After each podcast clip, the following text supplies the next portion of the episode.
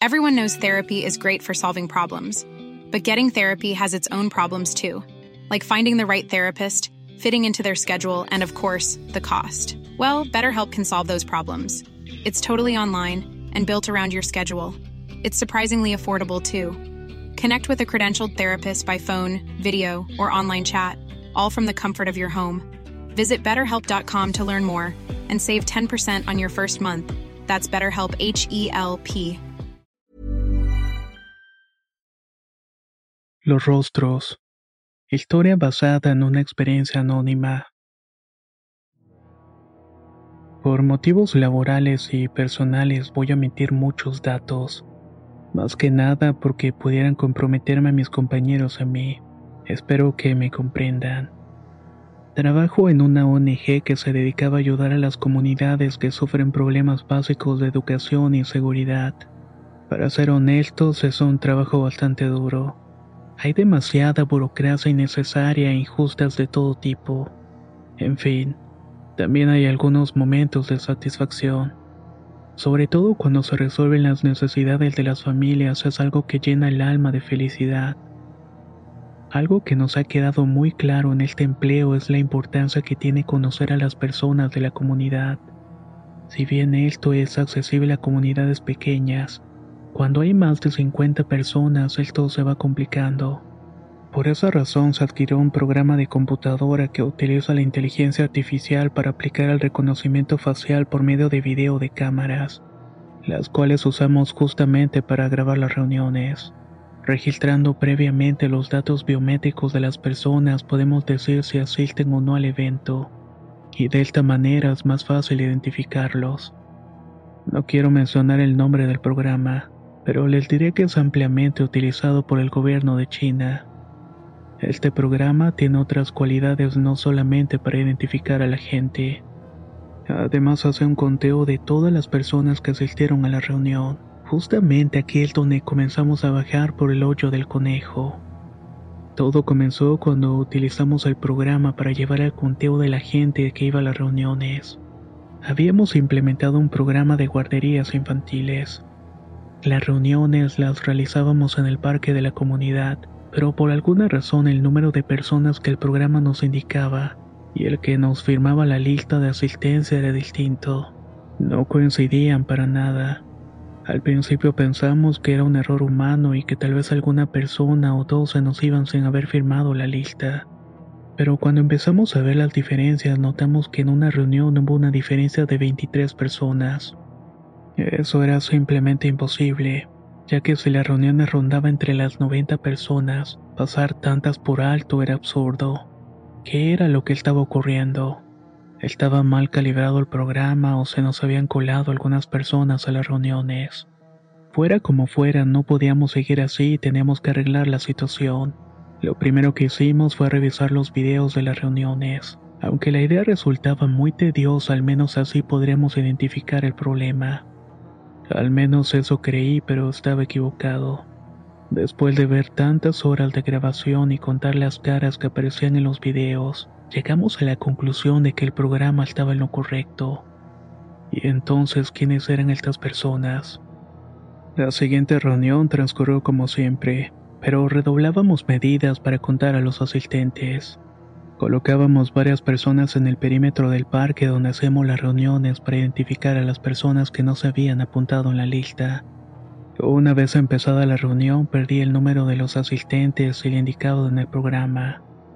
Me sorprendió mucho darme cuenta que el programa indicó que había dos personas más de los que aparecían en la lista. No tuve otra opción que esperar a que terminaran los asuntos a tratar de ver quiénes eran. Al finalizar comencé a checar el video justamente con el técnico que manejaba toda la parte audiovisual de las reuniones. Rápidamente pudimos avanzar al momento donde el programa nos indicó a las dos personas de las que no teníamos registrados. En efecto, en el video se veían dos personas en el perímetro de la reunión, pero por la calidad no se lograba ver bien los rastros faciales y me fue imposible identificarlas. Lo que sí me quedó claro es que se trataba de una mujer de pelo largo, mediana estatura, acompañada de un señor alto de camisa blanca y pelo canoso. Pero eso mismo no nos decía absolutamente nada. Haciendo memoria, no recordaba a alguien con esas señas particulares. Fui preguntando al resto de los compañeros y vecinos si ellos podían identificarlos, pero su respuesta siempre fue la misma, que nunca habían visto a nadie parecido. Decidí dar por finalizado el asunto y me dediqué a organizar las cosas para salir del barrio e irme a mi casa. Con la ayuda de un líder vecinal de nombre María y otros vecinos más, logramos levantar las sillas y limpiar el parque más o menos a las 11 de la noche. A esas personas se les proporcionaba transporte desde el parque hasta sus casas. Yo personalmente me encargaba de ver que todas subieran a la ruta para llevarlos seguros. Una vez que fue el turno de María nos dimos palabras de optimismo. Queríamos ver el desarrollo del proyecto en la comunidad lograrse. Agregó que se sentía emocionada por cómo había finalizado la reunión. Nos dimos un hasta pronto sincero y fue todo. El carro comenzó a andar, pero a lo lejos miré que María estaba moviendo las manos. Me estaba señalando algo que no podía entender. Los meses pasaron y yo ya había olvidado por completo el asunto de las personas extrañas, hasta que una tarde llegó a la oficina la señora María. De tajo me preguntó si había hecho que el señor firmara la asistencia. Yo no sabía de qué estaba hablando y le pregunté de qué señor se refería. Pues al señor que se nos coló la vez pasada a la reunión. Yo lo vi con el grupo de vecinos que nos estaban ayudando a guardar las sillas. Me sorprendió mucho escuchar esas palabras. Le pregunté si estaba segura de haber visto a aquel hombre y me respondió que sí. Es un señor bastante alto que sobresalía de los demás. Lo extraño es que yo tenía muy claro que ahí no había nadie con las características de esta persona. Esa fue la primera vez que consideré que todo este asunto podía tener una explicación sobrenatural. En este punto tuve que pensar antes de todo en la seguridad de mi equipo de trabajo. Hasta el momento no había pasado nada que pudiera atribuirse a un accidente de índole paranormal. No sabía qué hacer o a quién recurrir. Entonces tuve la idea de buscar en foros de internet donde utilizaban este programa biométrico. Quería ver si alguien había tenido algún problema similar. Así lo hice, pero la verdad es que no había nada relacionado con el tema. Pero sí encontré a un par de personas que ya tenían años de experiencia trabajando con el programa. Creí que al hablar con ellos podía darle una claridad al asunto. La mujer con la que hablé es de origen oriental, pero para proteger su identidad le diré Claudia. Al comentarle de mi problema, Claudia me contestó que en su trabajo también tuvieron un problema parecido. Luego de muchas averiguaciones con la gente de la comunidad, descubrieron que el programa detectaba la presencia de espíritus, específicamente de gente que ya había fallecido. Estos seres iban a las reuniones y por esa razón no coincidían en las listas con lo que indicaba el programa. Para solucionar el problema simplemente tenía que actualizar los datos biométricos de la comunidad. Debía indicar en el programa que solamente tomara en cuenta a las personas de la base y no todas en general. Así de simple era la manera de resolver el problema entre las listas del programa. Ustedes entenderán que leer estas palabras de una manera tan técnica como lo escribió Claudia me dejó de una forma muy impresionado. Detecta fantasma, le escribí. Sí, el problema del software es que detecta el espíritu de los muertos. Me contestó de lo más tranquila. Le pedí que me explicara más al respecto. Tal vez estaba refiriéndose a algún término tecnológico que no entendía, pero ella fue tajante de que se trataba de gente muerta. Sin agregar más, le di las gracias y terminó la conversación. Obviamente no iba a decirle a los miembros del equipo que las personas que se contaban de más eran espíritus. Definitivamente ese no era un camino viable, porque generaría mucha ansiedad y tal vez un pánico en los compañeros. Opté por dar la explicación más lógica que se me ocurrió, y es que era la falta de todos los registros biométricos de los vecinos, que por esa razón era la diferencia entre el programa y la lista de asistencia. La solución era actualizarla y listo. Tendríamos que estar más atentos con la gente para que firmara la lista y así se evitara el problema. Eso funcionó porque los compañeros dejaron de darle vuelta al asunto.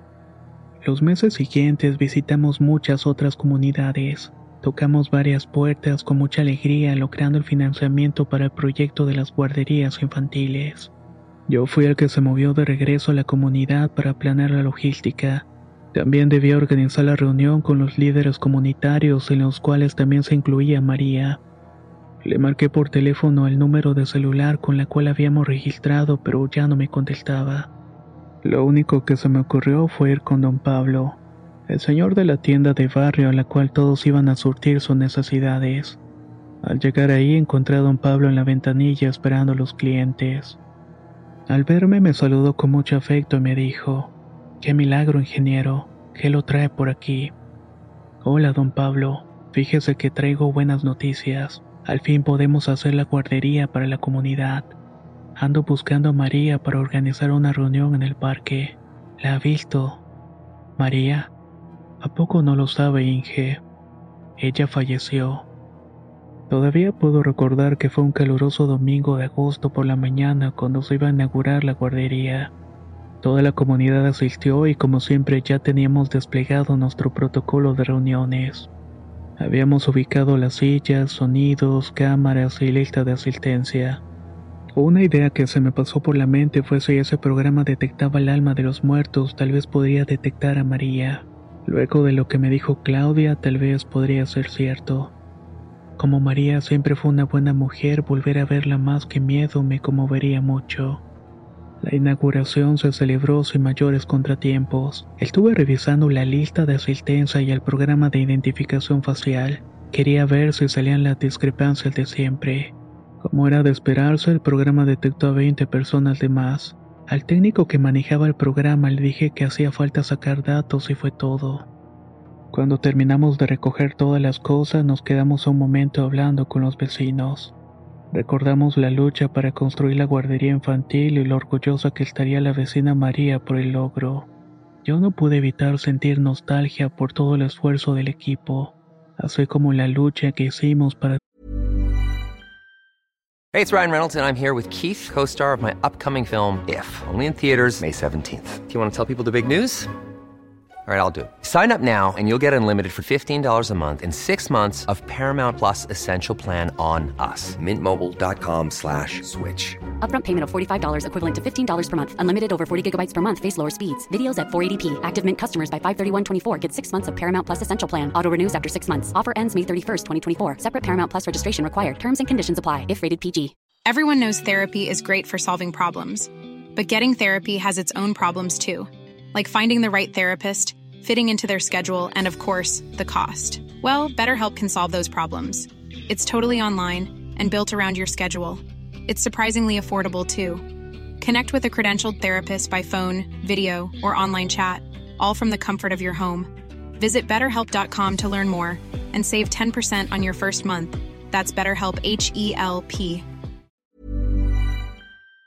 Desarrollar el proyecto. La plática se fue reduciendo a un pequeño número de vecinos. De pronto unas señoras comenzaron a darme las gracias asegurando que María estaría muy orgullosa por todos. En un gesto solidario les contesté que siempre la teníamos presente. Y en ese preciso momento escuché la voz de un hombre que no había visto, pero del cual sabía su descripción de memoria. Alto, pelo canoso, ojos seguros y una mirada muy penetrante. Llevaba puesta una camisa blanca de lino. Mira muchacho, nos gusta lo que estás haciendo por la comunidad. Mientras podemos vamos a ayudarlos. Ya sabes que en estos barrios pasan cosas muy malas. Tengan cuidado y una cosa sí te voy a advertir. No vengan a mentirle a la gente porque en cuanto lo hagan vamos a dejar de acompañarlos. Ni siquiera pude parpadear mientras escuchaba las palabras del Señor. Solamente le di las gracias y le pedí de favor que me diera sus datos para tenerlos en el registro de los vecinos. Me levanté y fui hasta donde estaba el técnico para que me ayudara a tomar los datos a las personas con las que estaba y avanzar más rápido. El técnico me miró extrañado y respondió, ¿Qué personas, Inge? ¿Cómo que cuáles? Con el grupo que estaba ahí conmigo. ¿De qué grupo está hablando? Hace rato que está ahí solo sentado. Los otros del equipo y yo pensamos que estaba hablando por teléfono, por eso nadie lo molestaba. En ese momento me di cuenta de que no había nadie. El técnico tenía la razón y el parque estaba vacío. ¿Será que me estaba volviendo loco? pensé. pero estaba seguro de que había hablado con esas personas. Había varias mujeres y el señor Canoso, pero si el equipo me confirmaba que no había nadie, entonces ¿qué fue lo que pasó? En ese momento recordé que la cámara estaba prendida y tal vez pudo grabar algo. Le pedí al técnico que me enseñara el video para corroborar la historia. Cuando vi la toma noté que la cámara grabó una vista panorámica de la plaza. En una esquina salía yo hablando con un grupo de vecinos, unos conocidos y otros no. Estaba sentado el señor alto y canoso, y también detrás de mí con el rostro sonriente apareció la cara de María. Sé que no será la última vez que me suceda esto, y estoy listo para cumplir la promesa que hice al alma de aquellos muertos. Voy a velar y cuidar por las personas de las comunidades, siempre y cuando la vida y Dios me lo permita.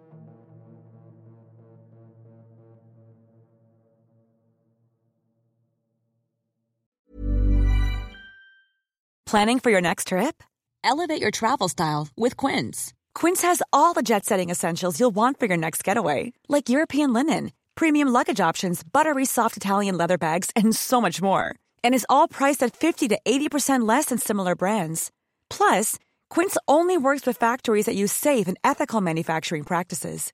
Pack your bags with high-quality essentials you'll be wearing for vacations to come with Quince. Go to quince.com/pack for free shipping and 365-day returns. Hey folks, I'm Mark Marin from the WTF podcast and this episode is brought to you by Kleenex Ultra Soft Tissues your ally to help tackle your allergy symptoms this season. I love the change of seasons, but nobody loves pollen and all those other things floating in the air that make you sneeze during this nice weather. Kleenex Ultra Soft tissues are hypoallergenic and allergist approved. So fight back against watery eyes and runny noses without worrying about irritating your skin. For this allergy season, grab Kleenex and face allergies head on.